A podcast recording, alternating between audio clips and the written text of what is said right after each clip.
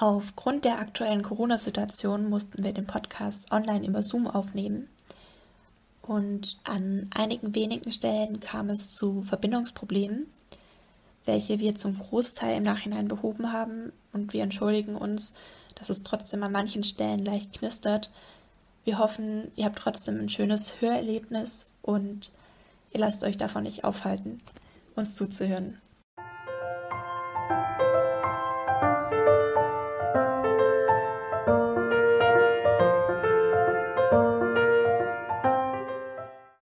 Begrüßen euch ganz herzlich zum Podcast Eine Stimme für die Pflege. Ich bin Nadja und die Moderatorin für die heutige Folge. Heute geht es um die aktuelle Situation in der Pflege und darum, was Pflegende sich für sich und ihren Beruf wünschen. Dazu würde ich einfach mal gerne am Anfang ins Thema einführen und ein paar Fakten fallen lassen. Der Deutsche Pflegerat schätzt die Anzahl der Beschäftigten im Bereich der Pflege auf ca. 1,1 bis 1,2 Millionen was aber nicht genug zu sein scheint, denn aufgrund der steigenden Anzahl an Pflegebedürftigen sind immer mehr Stellen unbesetzt. Das Institut der deutschen Wirtschaftsforschung schätzt, dass durch den Fachkräftemangel ca. 20 Prozent der Stellen unbesetzt sind. Außerdem werden laut der Bertelsmann Stiftung, wenn nicht gegengesteuert wird, bis zum Jahr 2035 ca. 500.000 Pflegekräfte fehlen und das würde dann 30 Prozent der aktuellen Stellen betreffen. Die Politik will das aber ändern, denn 2020 soll laut WHO das Jahr der Pflegekräfte und Hebammen sein. Damit gehen einige Gesetze einher, welche die Situation für Pflegekräfte verbessern sollen. Dabei geht es unter anderem um höhere Löhne, das Schaffen von neuen Stellen und die Anwerbung von neuen Auszubildenden in der Pflege. Auch durch die Corona-Krise wurde aktuell sehr viel Aufmerksamkeit auf den Pflegeberuf gelenkt und es wurde immer wieder betont, wie wichtig und systemrelevant der Pflegeberuf ist. Und bei der Vorbereitung auf unseren Podcast ist uns immer mehr klar geworden, dass die Pflege nicht nur systemrelevant ist, sondern auch sehr komplex und vielseitig. Und wir sind der Überzeugung, dass Pflege uns alle angeht, weil wir eben darauf vertrauen können, dass wenn wir selbst nicht für uns sorgen können, Pflege für uns sorgt. Egal ob am Anfang unseres Lebens, wenn wir krank sind oder auch am Ende von unserem Leben. Und genau deswegen ist es eben so wichtig, sich die Frage zu stellen, wie aktiv die Maßnahmen der Politik aktuell eigentlich wirklich sind und welche Art von Wertschätzung sich Pflegekräfte von Politik und Gesellschaft wünschen. Und wie empfinden Sie eigentlich die Aufmerksamkeit, die Ihnen zuteil wurde im Zuge der Corona-Situation? Außerdem interessiert uns auch, wie eigentlich so der Arbeitsalltag in der Pflege ist. Also welche Herausforderungen und welche Glücksmomente gibt es? Wir werden aber auch darüber sprechen, dass man in der Pflege zum Teil unter sehr herausfordernden Bedingungen arbeiten muss, die von Außenstehenden vielleicht oft gar nicht so wahrgenommen werden. Außerdem werden wir ansprechen, dass die Versuche, die die Politik äh, unternimmt, etwas an dieser Situation zu ändern, oft nur mäßige Erfolge zeigen, was unter anderem irgendwie daran zu liegen scheint, dass Pflegende oft gar nicht gefragt wird, was denn eigentlich das Beste für sie ist, sondern eher so ein bisschen teilweise für sie entschieden wird als mit ihnen. Genau aus diesem Grund wollen wir heute einfach mal den Pflegenden zuhören und hoffen, dass sie auch von euch gehört werden. Ich freue mich total, unsere Gäste herzlich begrüßen zu dürfen. Vielleicht wollt ihr euch einfach mal selber vorstellen. Ja, hallo. Äh, ich bin Clarissa Fritze genannt Grußdorf. Ich bin 29 Jahre alt und äh, trage die Berufsbezeichnung Gesundheits- und Krankenpflegerin seit 2018. Seitdem arbeite ich auf einer interdisziplinären Intensivstation und die Pflege ist mir schon immer eine Herzensangelegenheit. Ich habe noch nie was anderes getan und ähm, mir sind die fehlende Wertschätzung in der Pflege schon sehr, sehr früh aufgefallen. Und irgendwann habe ich mich dazu entschlossen, dagegen anzugehen. Ja, dann mache ich weiter. Schön, dass ich hier sein darf. Mein Name ist Dominik Süß. Ich habe 2008 ähm, die Ausbildung zum Gesundheits- und Krankenpfleger absolviert und habe ähm, 2013 das Studium Gesundheits- und Pflegemanagement gemacht, das ich 2017 mit Bachelor abgeschlossen habe. Ich bin aktuell stellvertretende Pflegedienstleitung bei der Diakoneo. Ähm, für mich war die Pflege immer ähm, der Punkt, wo ich Leute berührt habe und Pflege beruht für mich auf Vertrauen und Empathie. Dann mache ich mal weiter. Mein Name ist Jenny Kunert. Ich äh, komme aus Berlin, ähm, arbeite seit über zehn Jahren mittlerweile in der Pflege Auf äh, Instagram, Facebook und auf Twitter ähm, betreibe ich seit einer ganzen Weile den Kanal Halbtagsheldin und berichte da über die äh, Vorkommnisse in der Pflege, über meine Sichtweise auf bestimmte, äh, bestimmte Dinge und äh, versuche da sozusagen auch äh, ja, die Pflege in ein schönes Licht zu rücken und äh, sozusagen Leute für die Pflege zu begeistern. Und als letztes in der Runde bin ich noch dabei. Mareike Wolf heiße ich. Ich bin 20 Jahre jung, bin Gesundheits- und Kinderkrankenpflegerin, bin erst seit einem Jahr vollständig in dem Beruf, arbeite in der Kinderklinik bei uns, mache den Beruf echt gerne mit den Kindern. Die geben einem wirklich viel zurück und das ist immer schön. Aber ich finde schon im Laufe der Ausbildung und auch jetzt im Beruf merkt man einfach, dass vieles bei uns fehlt und vieles an den Kindern hängen bleibt und hoffe, dass da noch einiges in Zukunft geändert wird. Vielen, vielen Dank, äh, dass ihr alle heute hier seid. Und ähm, dann würde ich gleich mal zur ersten Frage übergehen. Und zwar würde ich euch gerne fragen, was denn eigentlich für euch Wertschätzung äh, gegenüber euch als Person, aber auch gegenüber äh, eurem Beruf bedeutet. Und vielleicht könnt ihr einfach mal über Situationen reden, wo ihr besondere Wertschätzung erfahren habt. Also zum Beispiel von der Politik äh, oder von eurem Arbeitgeber, aber auch von Patienten oder deren Angehörigen. Dann würde ich mal anfangen, wenn ich darf. Ähm, ich finde, das Thema Wertschätzung ist ein sehr, sehr wichtiges und ein sehr großes Thema, äh, das die Pflege bewegt. Äh, nicht nur in diesem Jahr, äh, wo man gemerkt hat, dass Wertschätzung falsch definiert wurde, sondern auch in den ganzen Jahren vorher, wo es an Wertschätzung durch die Öffentlichkeit so ein bisschen gemangelt hat. Ähm, für mich ist Wertschätzung dann wirklich ehrlich, wenn sie von den Patienten kommt und von den Angehörigen und auch vielleicht vom Berufsumfeld, weil das die Leute sind, die am ehesten beurteilen können, was für eine Arbeit man macht, welche Mühe dahinter steckt wie engagiert man selber ist und wie sehr man versucht, auf äh, seinen Patienten einzugehen. Ähm, ich denke, dass in der Gesellschaft nach wie vor noch ein sehr falsches Bild und sehr verzerrtes Bild von der Pflege existiert. Und äh, dadurch ist das, was man auch jetzt gerade in den letzten Monaten an Wertschätzung von außen erfahren hat, nicht ideal gewesen, sagen wir es mal so. Also äh, mit Cremedöschen und äh, Blumen ist es eben leider nicht getan. Das, was wir an Wertschätzung wirklich brauchen und was unsere ähm, Berufsgruppe braucht, das sind halt grundlegende Veränderungen. Und ich denke, das ist Wertschätzung, wenn man das ernst nimmt, diese Veränderungen anzustre anzu äh, versucht anzustreben und ähm, uns eben nicht nur als die Bittsteller sieht, als die Meckerer, sondern eben als die, deren Beruf sich über die Jahre verändert hat und der auch ähm, jetzt einfach mal in die moderne Zeit geholt werden muss. Dann würde ich mich dann gerne anschließen.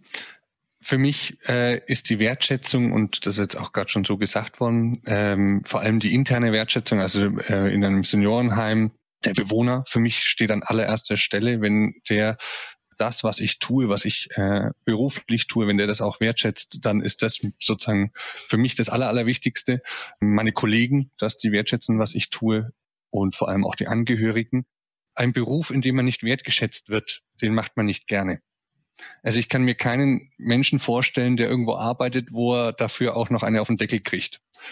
Und ähm, in der Pflege habe ich so das Gefühl, dass wir uns ganz weit davon entfernt haben, ein, ein, ein Berufsbild zu repräsentieren, das eine Wertschätzung erfährt, wo man sagt, ich, ich bin Pflegekraft und ich bin da. Ich mache das, bin stolz drauf, jawohl, passt. Ich bin stolz, Pflegekraft zu sein. Ich habe Pflegekraft gelernt und ich bin da verdammt stolz drauf.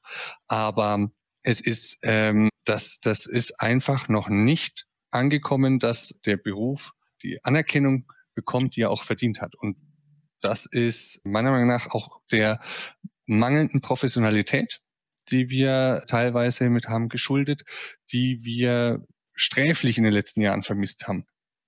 Ich finde, bei uns im Alltag ist es, ich meine, wir bekommen im Beruf, finde ich, die meiste Wertschätzung bei uns von den Kindern im Krankenhaus. Diese Rückmeldung, dass die einem ein Lächeln geben, am nächsten Tag ein Ärgern fragen, ob man auch mal wiederkommen darf.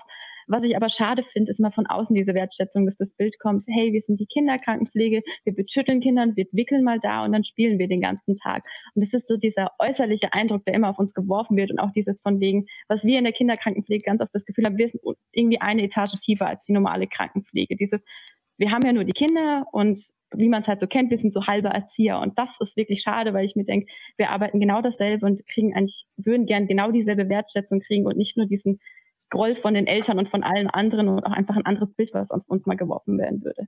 Dann möchte ich auch noch gerne dazu was sagen. Und zwar für mich ist Wertschätzung auch, dass meine Leistung oder meine Tätigkeit gesehen wird.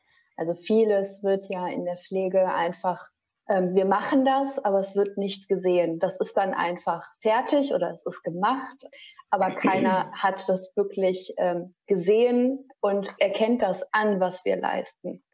Also das finde ich ganz wichtig, dass dann auch die Anerkennung kommt.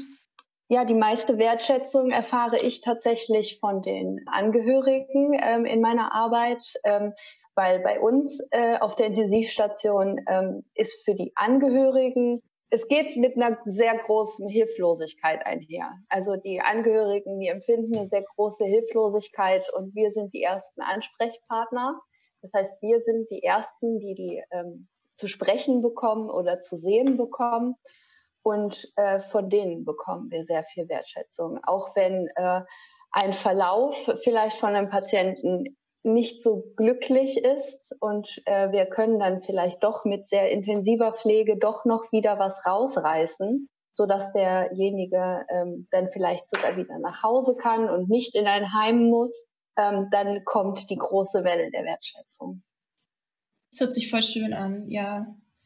Ähm, habt ihr vielleicht auch manchmal den Eindruck, dass, dass nicht das Ganze gesehen wird, was ihr tut, sondern irgendwie nur Teile?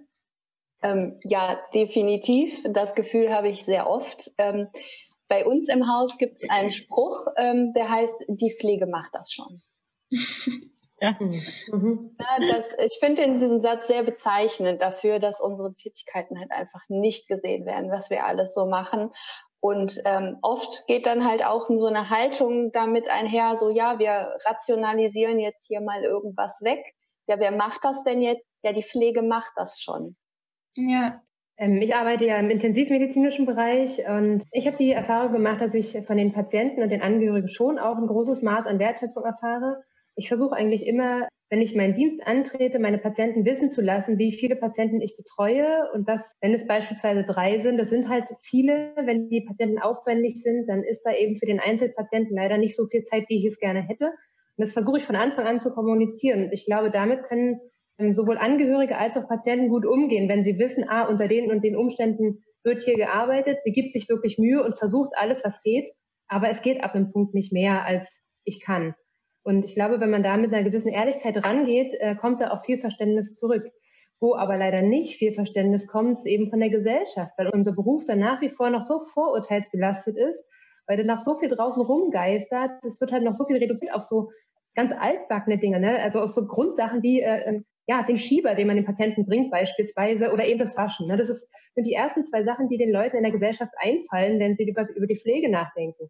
Und in, in so vielen Bereichen ist Pflege so viel mehr, also eigentlich in allen Bereichen, ja, sei es die Altenpflege, die Kinderkrankenpflege, die Intensivstation, die Psychiatrie, da gibt es ja tausend Bereiche und die sind alles so viel mehr als nur die Grundversorgung, ja.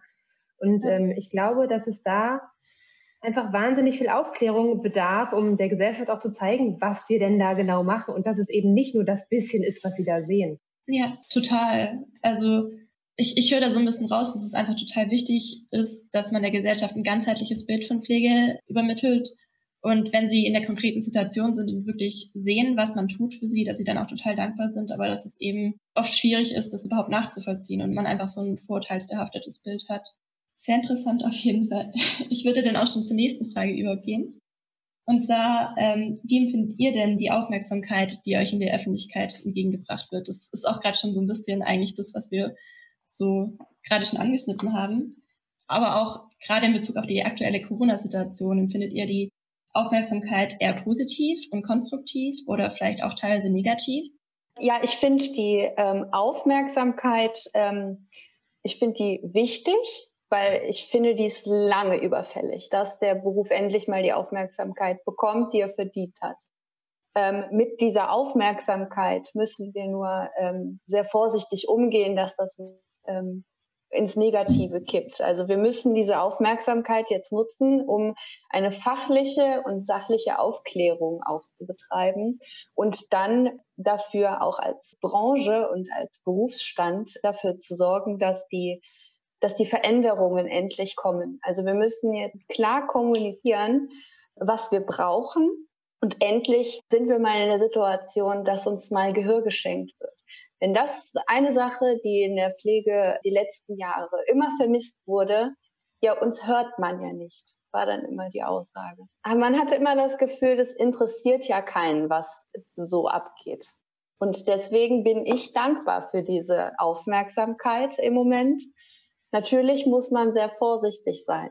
wem man die Aufmerksamkeit schenkt, weil, äh, wie du eben schon gesagt hast, Dominik, wir müssen den Beruf weiter professionalisieren, denn im Moment, ja, wie soll ich sagen, äh, ist er es noch nicht so richtig. Also wir sind hochqualifizierte Pflegefachpersonen, aber trotzdem gibt es auch viele unprofessionelle Aussagen. Wie empfinde ich die Aufmerksamkeit? Also es ist sehr, sehr schön, dass für mich, für uns geklatscht wurde. sehr schön, gerne mehr davon. Aber äh, wie jetzt halt gerade Clarissa schon gesagt hat, wir müssen den Punkt nutzen, um uns auch uns, äh, unseren, unsere Pflegeberufe auch, wie gesagt, jetzt darzustellen und jetzt auch den Schritt zu machen, unsere Stimmen auch Gehör geschenkt wird. Also ich habe immer wieder das Gefühl, so schnell wie es relevant ist, ist es dann wieder auch abgeflaut. Und das ist so, so schade, weil ich habe mir die Videos angeschaut, wie Leute nachts am Balkon stellen und klatschen für die Pflege. Das ist, wie gesagt, das tut auch mal gut. Aber kaufen kann ich mir davon in der Form nichts. Also es ist eine Aufmerksamkeit, die tut gut, aber die müssen wir nutzen, um da jetzt halt auch und wenn wir schon mit einem Bein in der Tür sind, auch wirklich durchzugehen und zu sagen, und jetzt stellen wir unseren Beruf dar, die Pflegeberufe, jetzt professionalisieren wir das mit einer Pflegekammer zum Beispiel. Nicht das heißt nur zum jetzt, Beispiel, mit einer Pflegekammer. Das heißt, jetzt ist eigentlich genau der richtige Moment, um anzufangen, diese Bewegung noch mehr in Gang zu setzen und ein anzufangen, ja, Veränderungen ein, anzutreiben. Ja. Ja, ein längst überfälliger Schritt, ja. Ich würde mich äh, meinen äh, Vorredner natürlich auch anschließen ähm, in dem Kontext. Ich freue mich natürlich auch, dass es Fuchs mal darauf äh, gelenkt wird, was uns bewegt und äh, ähm, wie, sich, wie unsere Bedingungen sich für uns anfühlen. Denn ich glaube, das ist in der Gesellschaft gar nicht bekannt.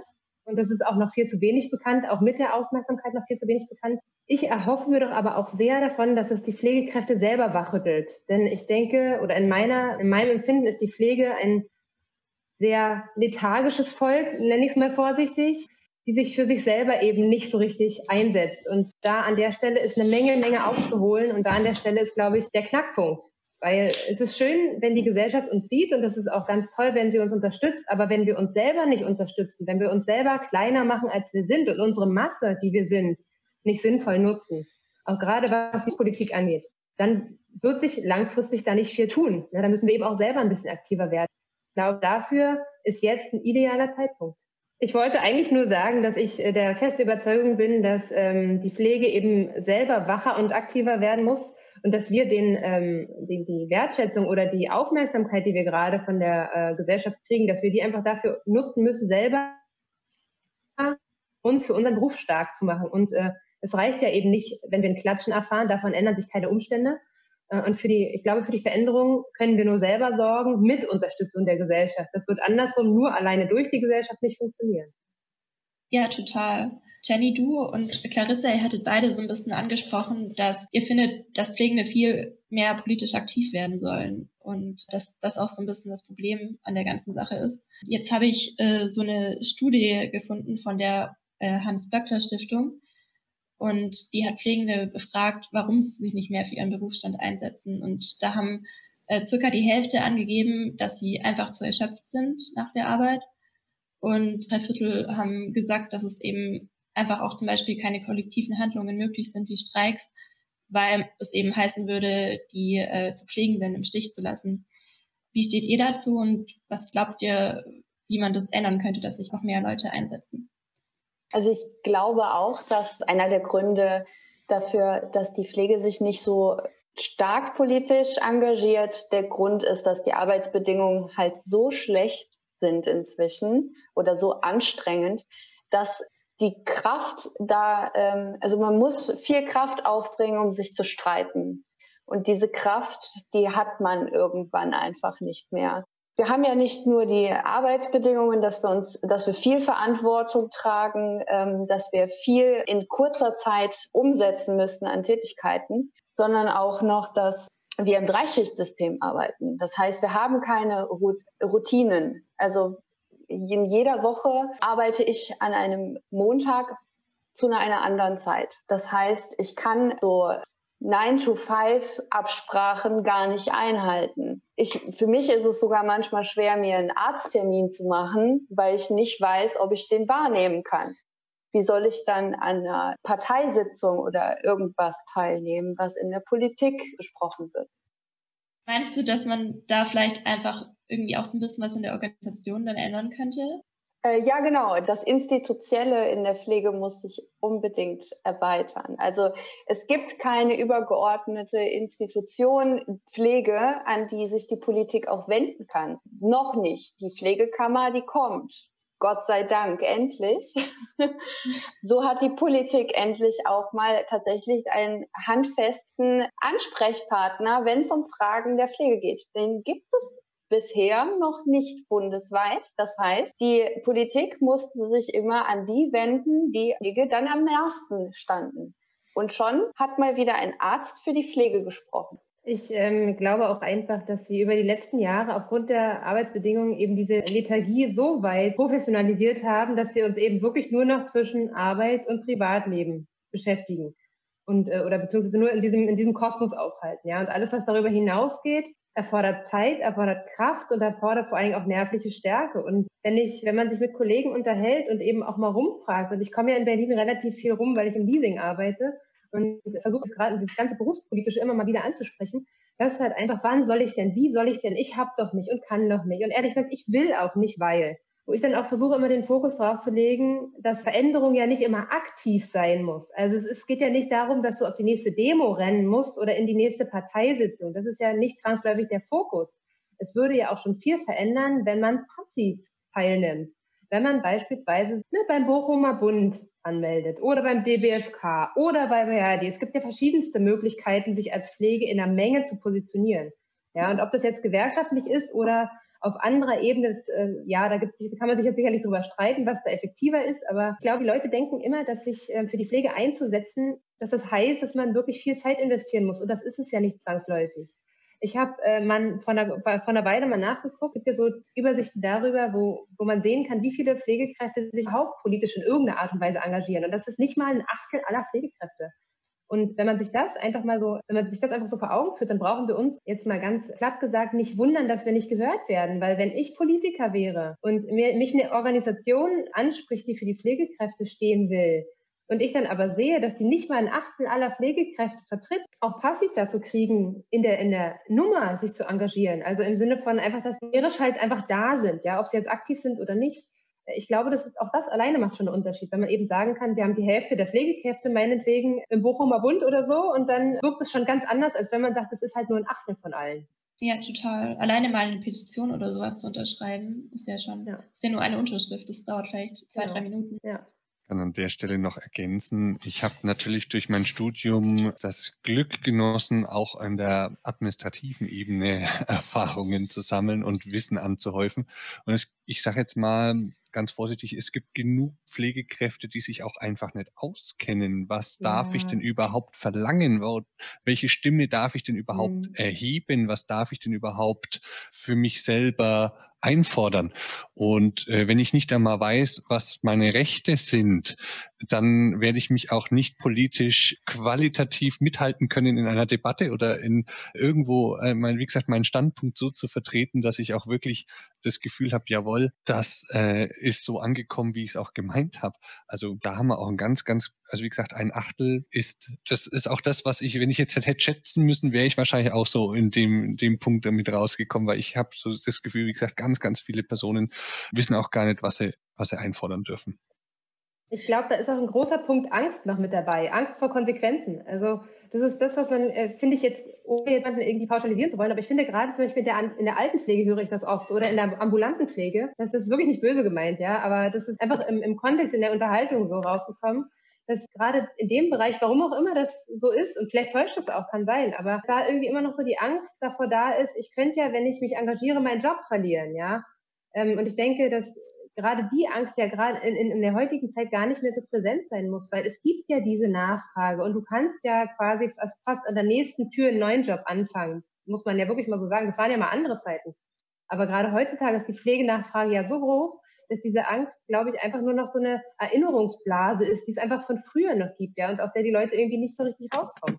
Das ist auch die öffentliche Darstellung, ja. Also es gibt bestimmt, wenn man sich so im Freundeskreis unterhält, immer einen, der kennt wen, der kennt jemanden, mhm. der ist in einem Altenheim, also in einem Seniorenheim tätig oder hat da Geschichten.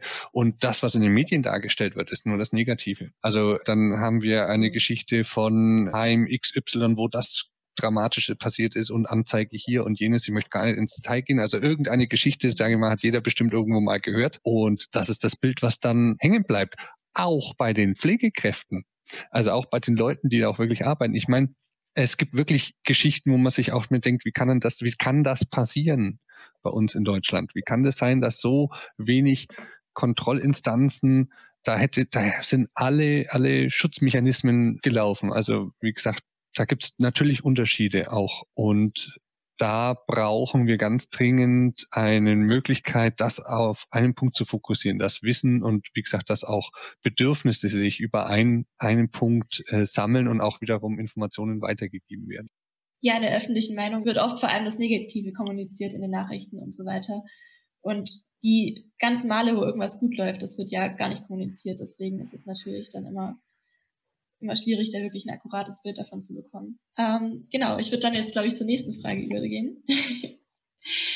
ähm, genau, laut dem AOK-Pflegereport sind Pflegende sehr motiviert, lange im Beruf zu bleiben. Und da kann man sich natürlich die Frage stellen, warum trotzdem so viele so früh aussteigen. Also jede zweite Pflegekraft kann sich nicht vorstellen, ihren Beruf bis zur Rente auszuüben. Und was glaubt ihr denn, was man da ändern müsste, damit das besser wird? Ich finde vor allem so Grundbedingungen. Ich merke es bei uns im Team, wir sind ein recht junges Team und viele verlassen so unsere Station nach zwei, drei Jahren. Wo ich mir denke, zwei, drei Jahre ist keine lange Zeit, aber einfach, dass das kommt. Wir arbeiten meistens drei von vier Wochenenden im Monat, haben also nur ein, zwei, haben ganz häufig Wechselschichten, sind chronisch unterbesetzt und es leidet dann doch leider immer an den Patienten, wo dann viele die Hoffnung haben, ich wechsle vielleicht an ein kleineres Haus, die an ein anderes. Vielleicht sind da die Bedingungen besser. Und viele ich bin in unserem jungen Team, die Angst haben, wenn ich ganz lange in diesem Job arbeiten würde und auf so einer Station, das macht einen kaputt und man will nicht so enden, dass man da so trist vor sich her arbeitet und auch keinen Spaß mehr dran hat. Also ich finde einfach dieses Grundbedürfnis herum gar nicht auf die Bezahlung bezogen, sondern einfach wie wenig wir sind und wie wenig Zeit wir überhaupt nur noch für die Patienten haben. Dass es eher so ein bisschen daran liegt, dass viele uns einfach verlassen, ganz früh. Ähm, da oben drauf kommt noch, dass äh, Pflege ja als Schwerstarbeit gilt allein wegen der körperlichen Belastung. Äh, gutes Beispiel, ich habe heute noch einen äh, Mann im Bett bewegt, der 170 Kilo wiegt. Das muss man erstmal 45 Jahre machen. Also die ähm, Berufskrankheiten in Form von Rückenschmerzen und äh, sonstige Gelenkbeschwerden, also der körperliche Verschleiß in der Pflege, ist äh, viel höher als bei einem Bürojob zum Beispiel. Und die psychischen Auswirkungen, die der Pflegeberuf mit sich bringt, wirken da natürlich mit ein. Also ich habe immer eine extrem hohe Verantwortung auf Normalstationen zu bis zu 20 Leute, wenn dann da was passiert. Das muss man erstmal mit sich dann nochmal ausmachen. Und das kann einen dann auch krank machen. Und es muss ja eigentlich auch nicht mal was passieren. Dieser, dieses tägliche Gefühl von, ich bin dem nicht gerecht geworden. Man bezieht das dann auf sich. Das Institut oder das, das Krankenhaus gibt mir das vor. Ich schaffe das nicht, also liegt es an mir. Das ist erstmal der erste Gedanke. Da muss man sich ganz viel reflektieren und dann kriegt man raus, das liegt ja gar nicht an mir, sondern es liegt an meinen Rahmenbedingungen. Aber sehr viele Leute beziehen es dann nun mal auf sich und werden dann darüber psychisch auch noch krank. Also ich habe zum Beispiel eine Berufsunfähigkeitsversicherung und die ist so unglaublich teuer. Mein, mein äh, Lebensgefährte hat einen Bürojob, der hat die gleiche Berufsunfähigkeitsversicherung und der zahlt ein Drittel. Kann ich nur sagen, bei mir war es der Rücken. Ich habe nach ich bin zwei Meter groß. Ähm, ich habe nach zwei Jahren gemerkt, ähm, die Arbeitshöhe sagt man ist Hüfthöhe. Wenn ich ein Pflegebett bis zum Anschlag nach oben fahre, ist die Hüfthöhe bei zwei Meter noch nicht erreicht. Ich habe nicht immer die Zeit, ein Bett nach, komplett nach oben zu fahren. Das muss man aber dazu sagen, das ist mein Verschulden in dem Fall. Die Zeit müsste man sich nehmen. Sollte man sich nehmen. Aber ich habe gemerkt nach zwei Jahren, das schaffe ich nicht bis zur Rente. Ich brauche ein zweites Standbein. Das war ein ganz entscheidender Punkt für mich, ins Studium auch zu gehen, weil ich gemerkt habe, den Beruf, für den ich mich entschieden habe, durch den, den ich durch den damals noch Zivildienst äh, gekommen bin, äh, wo ich gemerkt habe, das macht mir Spaß, das liegt mir, den kann ich nicht bis zum Ende in der Form ausführen, wenn ich so weitermache. Und aus der Angst heraus, wieder mit leeren Händen dazustehen, bin ich von dort aus auch mit in, unter anderem auch mit ins Studium mitgegangen. Und die Voraussetzungen, sage ich jetzt mal, seinen eigenen Körper, äh, seine Ressource Körper so einzusetzen, dass die bis zur Rente, dass der bis zur Rente funktioniert, weil ich brauche ja alles. Wenn ich, wenn ich mir einen Fuß verknackst, könnte ich im Büro noch arbeiten in der Pflege, wenn du nicht laufen kannst, ist es schon wieder schwieriger. Hände, Rücken, alles. Also mein ganzer, mein ganzer Körper ist meine Ressource, meine Sprache, meine Augen.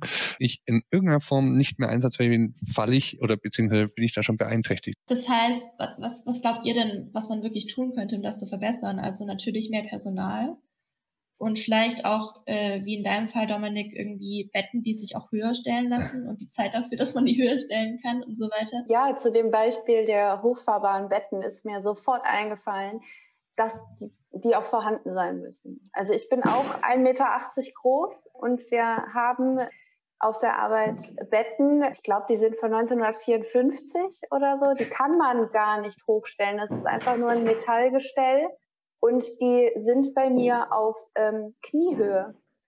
Und da liegen auch schwere Leute drin und auch die wollen bewegt werden im Bett. Und also die Voraussetzungen für ein körperschonendes Arbeiten, in dem Fall rückenschonendes Arbeiten, dafür muss ähm, der Arbeitgeber auch Voraussetzungen schaffen, damit die äh, Pflegekraft das umsetzen kann wenn diese Voraussetzungen nicht geschaffen sind, dann kann die Pflegekraft auch nicht bis zur Rente da bleiben. Klar, ja. Also ich äh, habe gar nicht mehr so viel hinzuzufügen, äh, höchstens vielleicht noch den Aspekt, dass es auch da um Vorsorgemaßnahmen von Seiten des Arbeitgebers geht. Also gar nicht so sehr nur um äh, die Arbeitsmaterialien, die auf jeden Fall dem angepasst sein müssen, müssen, was man sozusagen täglich an Kraftaufwand zu leisten hat, aber eben auch vielleicht außerberufliche Vorsorgemaßnahmen, ne? sei es äh, eine, vielleicht eine vorsorgliche Physiotherapie. Und wenn es halt ähm, nicht in dem Moment ist, wo man ähm, vielleicht noch gar nichts hat, aber wenn man schon erst, es gibt, fängt ja manchmal mit ganz, ganz kleinen Sachen an, ne? dass man dann vielleicht anfängt, schon dem entgegenzuarbeiten und vielleicht auch Techniken lernt, die ähm, ja, einen sozusagen selber sich besser wahrnehmen lässt, ja, dass man selber auf sich besser acht, äh, achten kann und vielleicht den Patienten auch nochmal anders mobilisieren kann, siehe Kinästhetik und so eine Sachen, das beherrscht ja auch nicht jeder. Und äh, das ist auch noch nicht in, in allen Kliniken angekommen. Und ich denke, da ist es auch wichtig von Seiten des Arbeitgebers, dass da eben auch äh, Vorsorge getroffen wird. Ja, total. Also an alle Arbeitgeber, ihr wisst, was ihr zu tun habt. Dann wollte ich euch fragen, was ist denn für euch das Wichtigste am Patienten und habt ihr das Gefühl, dem gerecht werden zu können? Für mich ist das Emotionale am Patienten das Wichtigste, weil gerade im Krankenhaussetting und gerade im ITS-Bereich das, finde ich, oft untergeht es ist oft so, dass äh, wir durch die ganzen Dinge drumherum, durch äh, die ganze Technik drumherum, durch äh, die ganzen Medikamente, durch all das vom Patienten auch so ein Stück weit abgelenkt werden. Wir machen es zwar im Endeffekt für den Patienten, aber eben doch eher so ein bisschen drumherum. Wisst ihr, was ich meine? Und äh, dieses dann emotional auf die Bedürfnisse vom Patienten einzugehen, die in dem Setting halt oft so ein bisschen untergehen. Ich glaube, das ist für mich das, was den Unterschied macht. Ja, und das äh, dem gerecht zu werden, ist finde ich in den heutigen, unter den heutigen Bedingungen extrem schwer. Also das ist mein persönlicher Anspruch an mich selber, wenn ich im Dienst bin, dass ich da den Faden nicht verliere und das Auge dafür nicht verliere. Weil ich finde gerade, wenn man eben mal wieder drei Patienten hat, die wahnsinnig aufwendig sind, dann denen auch noch emotional gerecht zu werden, das ist wirklich, wirklich schwer. Und daran scheitere ich auch das ein oder andere Mal. Und es tut mir dann auch leid, aber ist, ich kann es halt auch nicht ändern. Man ist ja auch nur ein Mensch und kann sich nicht aufteilen. Ich fände es schön, mehr Zeit zu haben. Ich habe immer das Gefühl, dass wir viel zu wenig Zeit haben. Ich bin auf einer peripheren Station, also auf einer Normalstation. Wir haben dann auch immer mehr Kinder, die wir betreuen müssen. Und ich finde, der Unterschied bei Kindern ist einfach, dass es viel mehr zeitintensiver ist. Wir haben die Eltern, mit denen wir viel diskutieren und reden müssen. Und die Kinder viel mehr Zuneigung und Aufmerksamkeit bräuchten wir die aber gar nicht geben können, weil wir 20.000 Sachen im Hinterkopf haben, da noch Sachen organisieren müssen, viel zu viel Zeit mit Dokumentieren verbringen müssen, jede Kleinigkeit. Und von A nach B Kinder schieben und machen und tun und überhaupt und einfach die Zeit am Kind fehlt. Ich meine, bei einem Erwachsenen kann man mal schnell eine Blutentnahme machen. Das ist eine Sache von ein, zwei Minuten. Beim Kind überrede ich fast erst eine halbe Stunde, tut dann noch die Blutentnahme machen, danach muss ich nochmal mit den Eltern diskutieren und das wird uns gar nicht angerechnet. Das ist eine Sache, die uns auch im Abrechnungssystem, auch genauso wie in der Erwachsenenpflege, in die Minute abgerechnet wird. Wir aber unsere Zeit dafür hergeben müssen, die gar nicht wir haben, aber man auch einfach wie menschlich so sind, wir sagen, wir wollen uns die Zeit für die Kinder nehmen, wir wollen, dass es denen gut geht, dass die auch nicht nach dem Krankenhaus nach Hause gehen und sich denken, es war Horror hier, da will ich nie wieder hin und es sind ja halt auch kranke Kinder und keine gesunden. Die brauchen eine ganz andere Art von Zuneigung und die Zeit habe ich nicht. Ich gehe so oft abends heim und denke mir, ich hätte so gern viel mehr Zeit gehabt, auch einfach mal kurz da zu sein, die Wünsche wirklich wahrzunehmen und mit Zeit zu nehmen für den Menschen, der da eigentlich ist und der da krank ist und alles richtig zu machen. Aber die ist einfach fast nie da.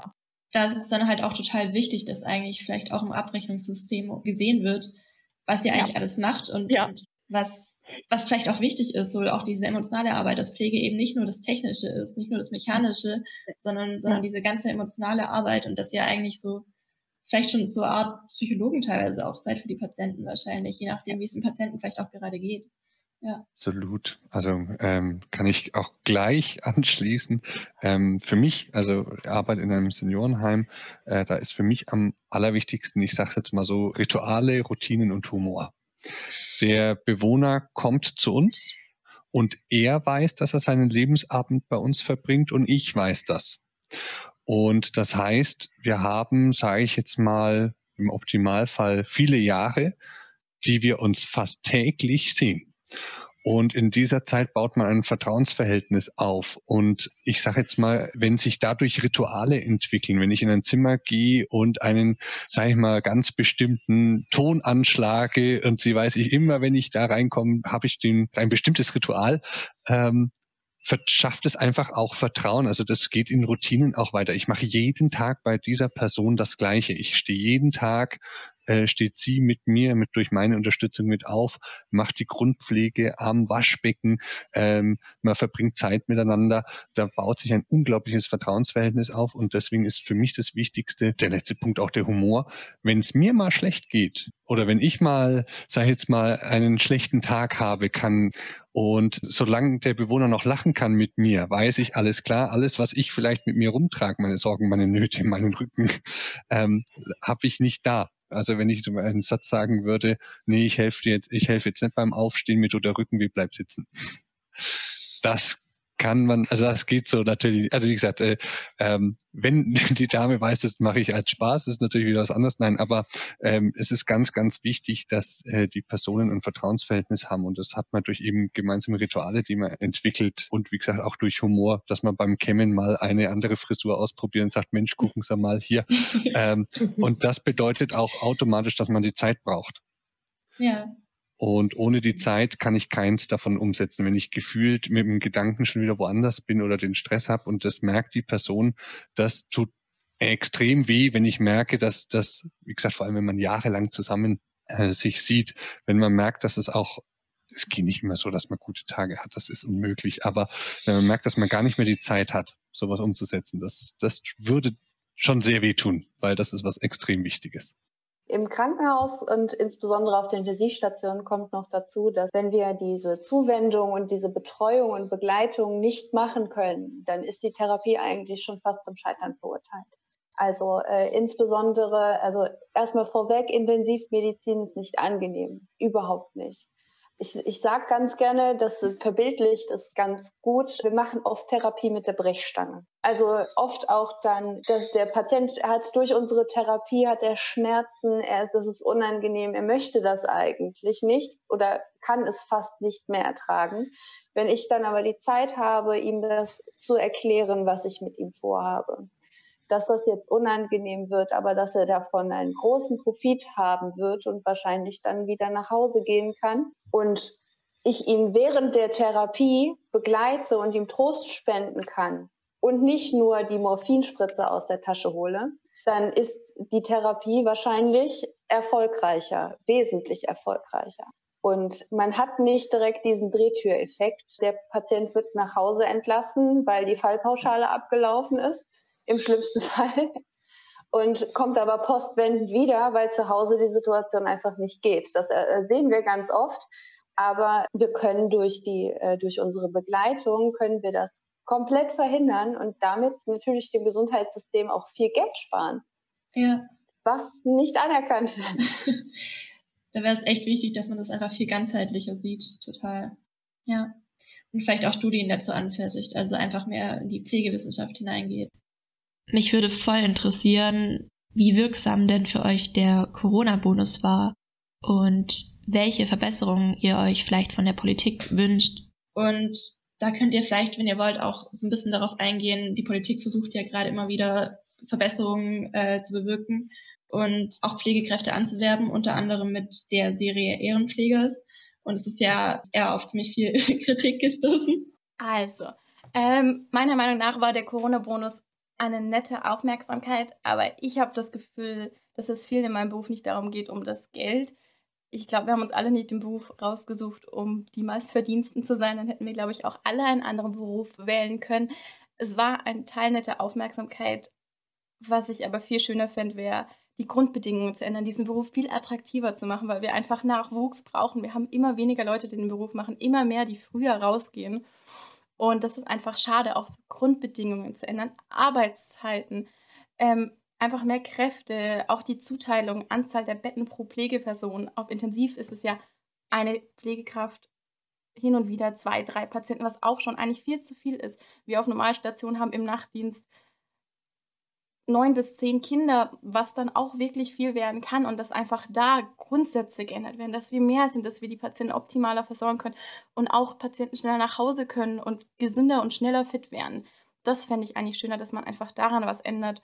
Und ich fände es einfach von der Politik schöner, wenn eine andere Art von Aufmerksamkeit da ist. Nicht von wegen, hey, wir geben euch noch einen Tick mehr Gehalt und da noch einen Bonus und da noch dies und das, sondern grundsätzlich Regeln ändern, Verträge ändern, einfach ein bisschen eine neue Gegebenheit schaffen und auch positiv mehr Aufmerksamkeit auf diesen Beruf zu richten. Jetzt nicht wie in der Corona-Krise. Das ist ein Beruf, wo viel Stress war, wo viel schiefgelaufen ist oder ein Beruf einfach, der viel Anstrengung braucht und der relativ negativ meiner Meinung nach in den Medien dargestellt wurde, was ich sehr schade finde, weil es ist so ein wundervoller Beruf und ich fände es so, so schön, wenn er einfach positiv dargestellt würde und sagt, hey, es ist ein schöner Beruf, wir brauchen mehr von euch, wir können so viel Tolles damit bezwecken.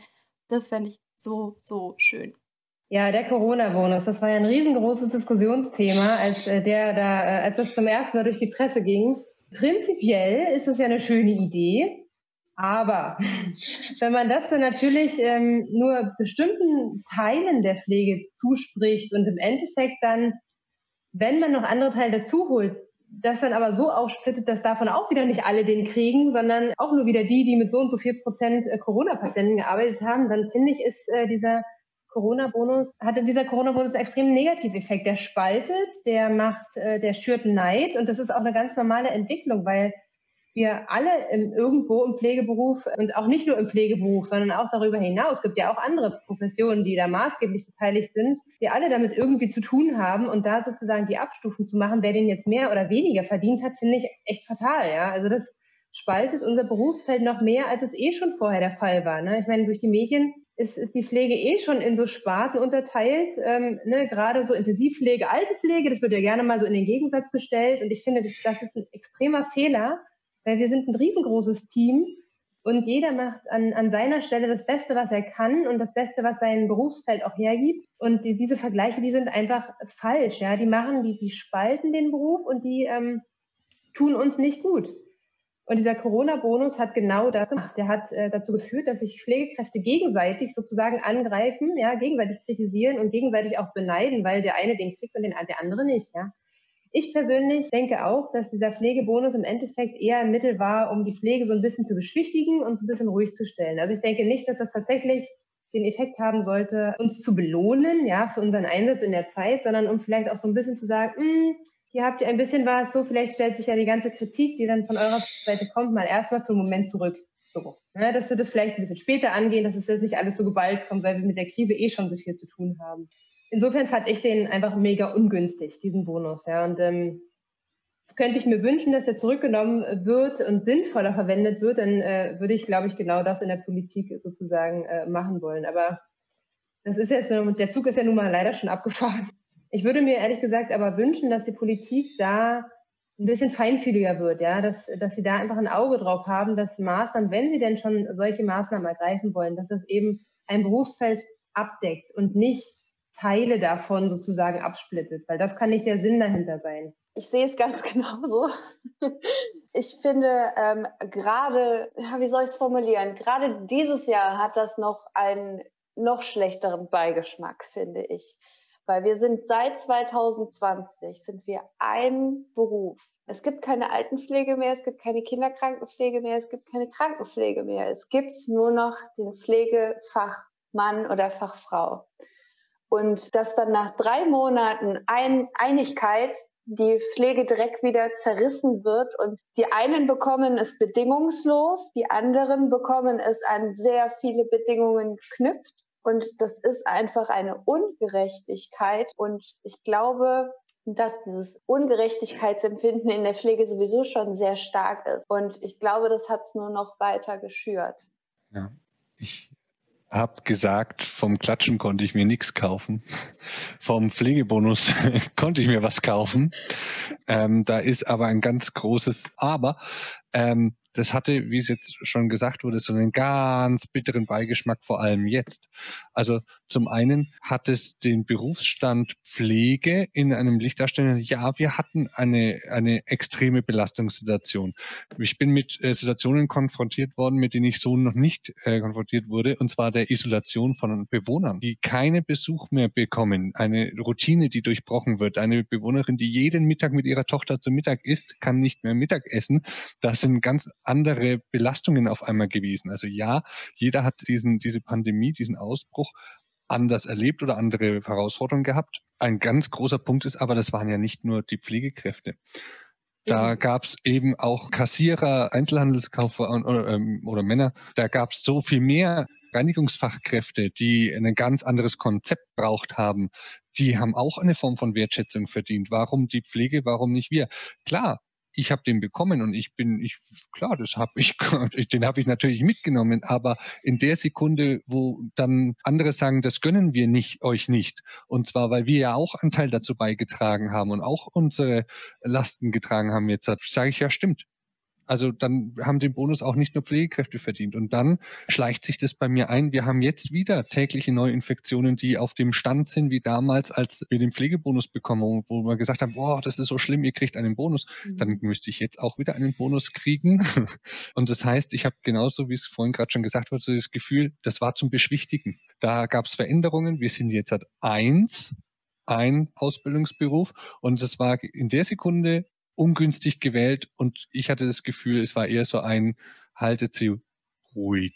Dieser Bonus ist jetzt auch, so habe ich es zumindest empfunden, auch sehr stark ins Negative umgeschlagen.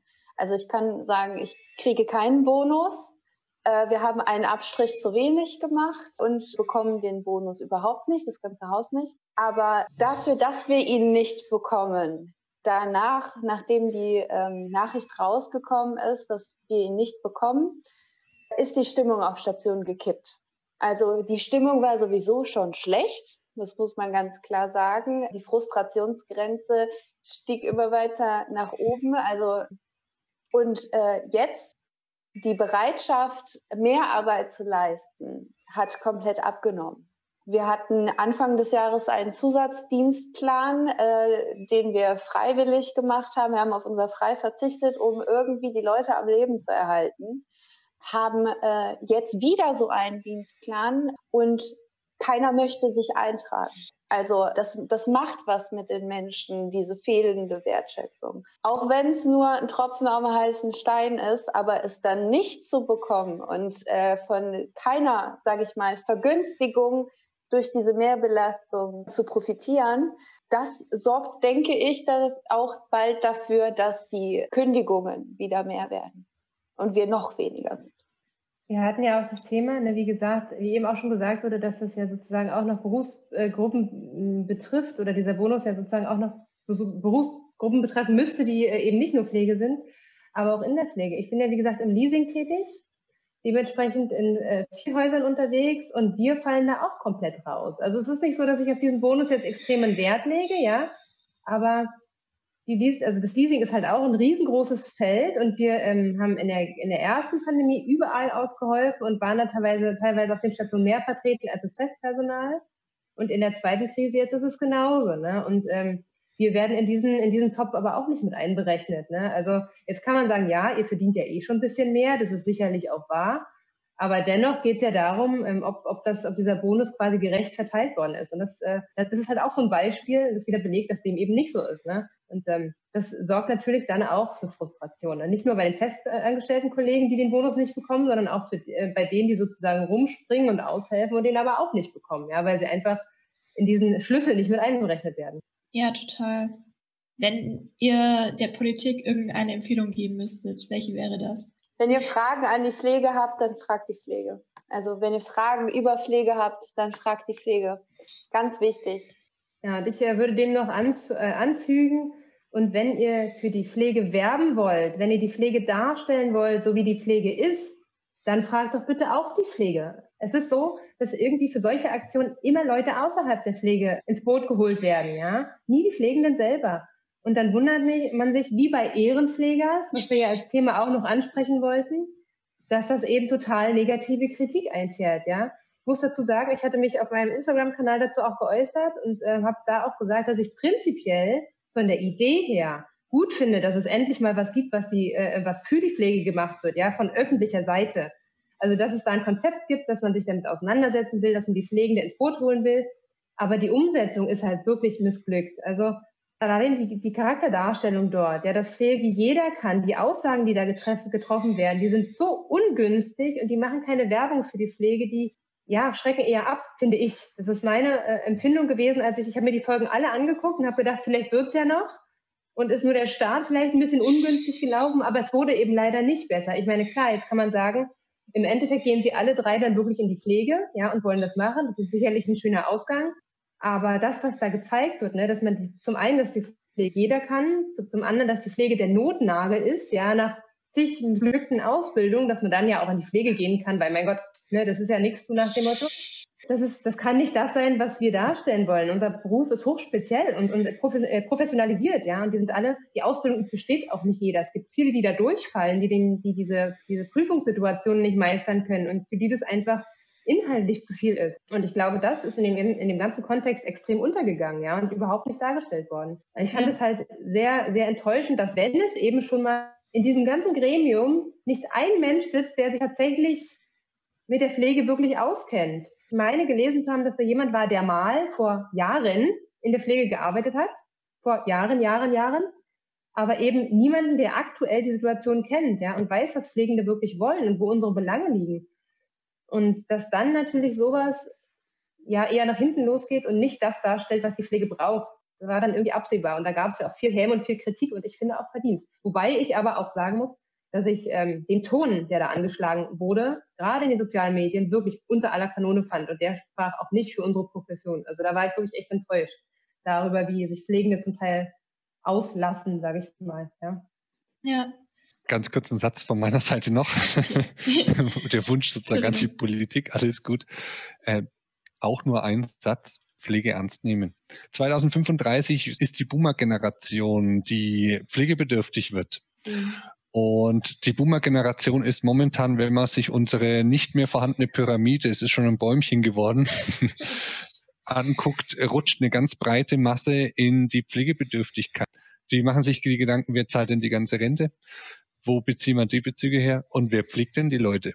Wenn, wie gesagt, jetzt 30 Prozent dann, so wie es vorhin schon gesagt wurde, der Stellen dann nicht besetzt sind, 2035, dann guckt, dass man es rechtzeitig ernst nimmt.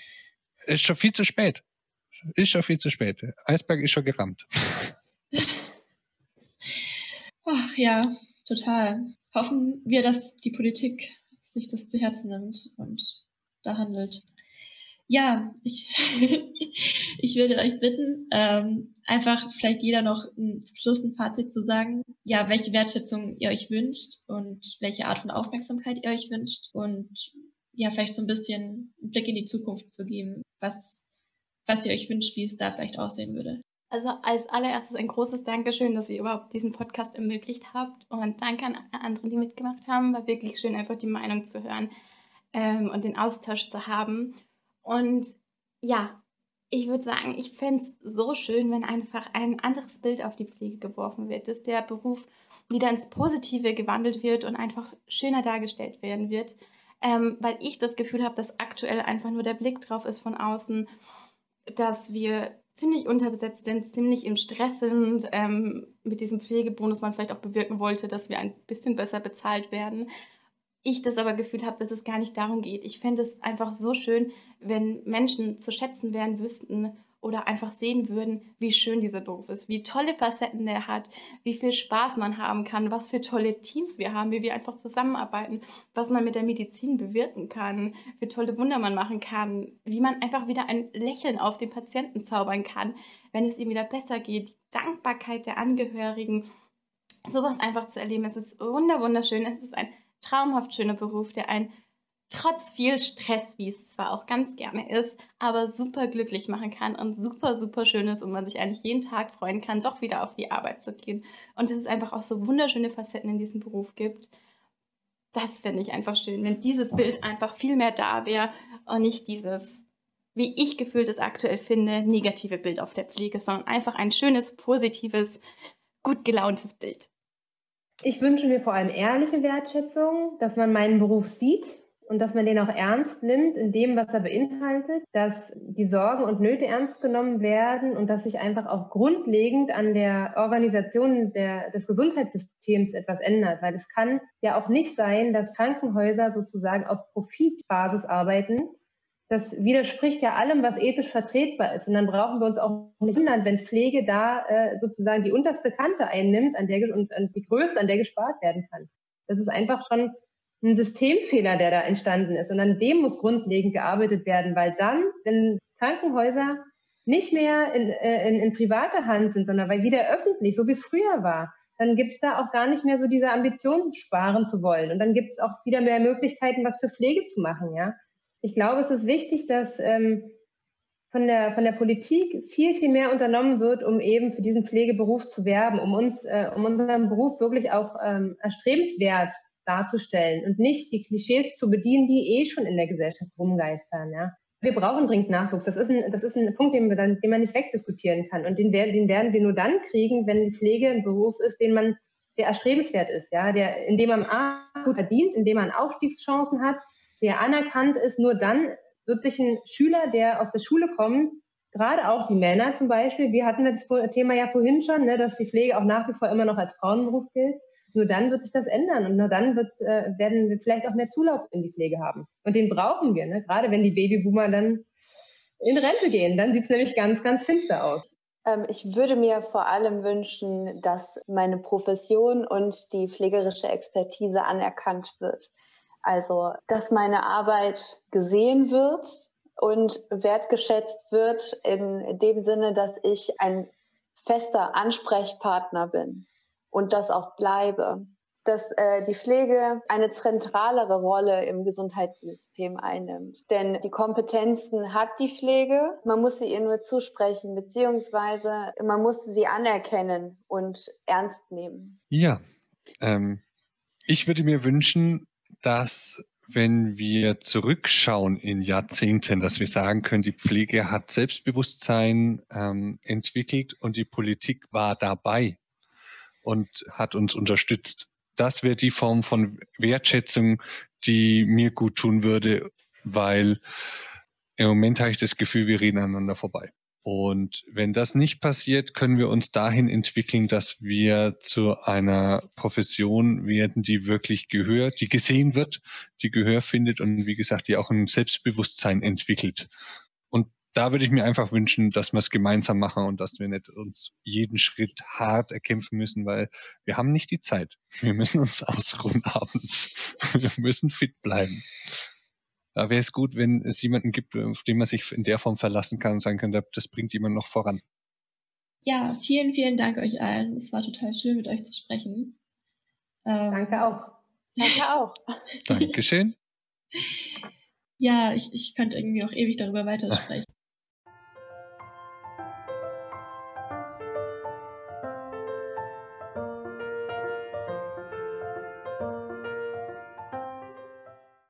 Habe im Gespräch mit Clarissa, Mareike, Jenny und Dominik vor allem rausgehört, dass ihnen wichtig ist, dass ihre pflegende Arbeit als das anerkannt wird, was sie auch wirklich ist, nämlich als hochprofessioneller Beruf, der auch viel Fachkompetenz erfordert. Und außerdem leistet Pflege eben so viel mehr als diese reine mechanische Pflegearbeit. Zur Pflege gehört eben auch die Betreuung und Gespräche mit den Patienten und es braucht dafür oft sehr viel Einfühlungsvermögen und emotionale Intelligenz, weil Pflege sich eben mit Menschen beschäftigt, welche sich in ziemlich schwierigen und herausfordernden Situationen befinden. Und die Pflegekräfte sind oft der erste Ansprechpartner, wenn es um Persönliches geht. Aber alle vier waren der Meinung, dass die Zeit dafür eben fehlt. Und das, da könnte eben auch ein Grund dafür sein, dass oft dieses Persönliche in der zeitlichen Planung gar nicht mit einberechnet ist. Dabei ist gerade das aber auch sehr wichtig für die Genesung des Patienten und vor allem auch dafür, dass diese Genesung wirklich nachhaltig ist.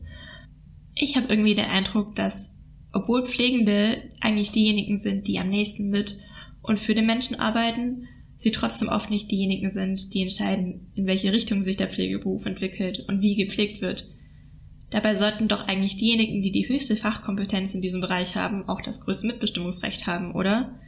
Es ist auf jeden Fall der Wunsch, ernst genommen zu werden, sehr stark da. Und es sind sich auch alle einig, dass es mehr Kooperation zwischen Pflege und Politik bedarf. Axel Honneth ist ein bekannter Sozialphilosoph und er meint, dass wer anerkannt werden will, der sollte auch seinem Gegenüber die gleiche Art von Anerkennung zukommen lassen. Und ich finde, wir sollten uns irgendwie alle so ein bisschen fragen, ob wir der Pflege die Art von Anerkennung entgegenbringen, die wir uns auch von ihr wünschen in Situationen, in denen wir pflegebedürftig sind. In seinem Buch Ökonomie der Aufmerksamkeit beschreibt Georg Frank Aufmerksamkeit als ein knappes Gut im ökonomischen Sinn. Sie ist so eine Art Währung, die uns nur begrenzt zur Verfügung steht. Und wir alle können uns aktiv dafür entscheiden, wem oder was wir Aufmerksamkeit schenken. Ich persönlich investiere meine Aufmerksamkeit gerade gerne in eine positive Zukunft der Pflege, unter anderem weil ich einfach glaube, dass die Pflege mehr Wertschätzung verdient, aber auch weil ich glaube, dass Pflege so maßgeblich all unsere Lebensbereiche bestimmt, dass ich dadurch gleichzeitig in eine positive Zukunft von uns allen investiere. Vielen, vielen Dank an alle Zuhörer. Wenn ihr Interesse an mehr Informationen habt oder auch an der Interaktion mit unseren Sprechern oder den Moderatoren, dann besucht uns sehr gerne auf unserer Instagram-Seite eine Stimme für die Pflege. Und für mehr Informationen über unseren Kooperationspartner Diakoneo könnt ihr die gleichnamige Webseite besuchen oder auch ihren Instagram- und Facebook-Account. Wir sind schon sehr gespannt auf euer Feedback und wir wünschen euch noch eine wunderschöne Woche und freuen uns, euch bei der nächsten Episode wieder begrüßen zu dürfen.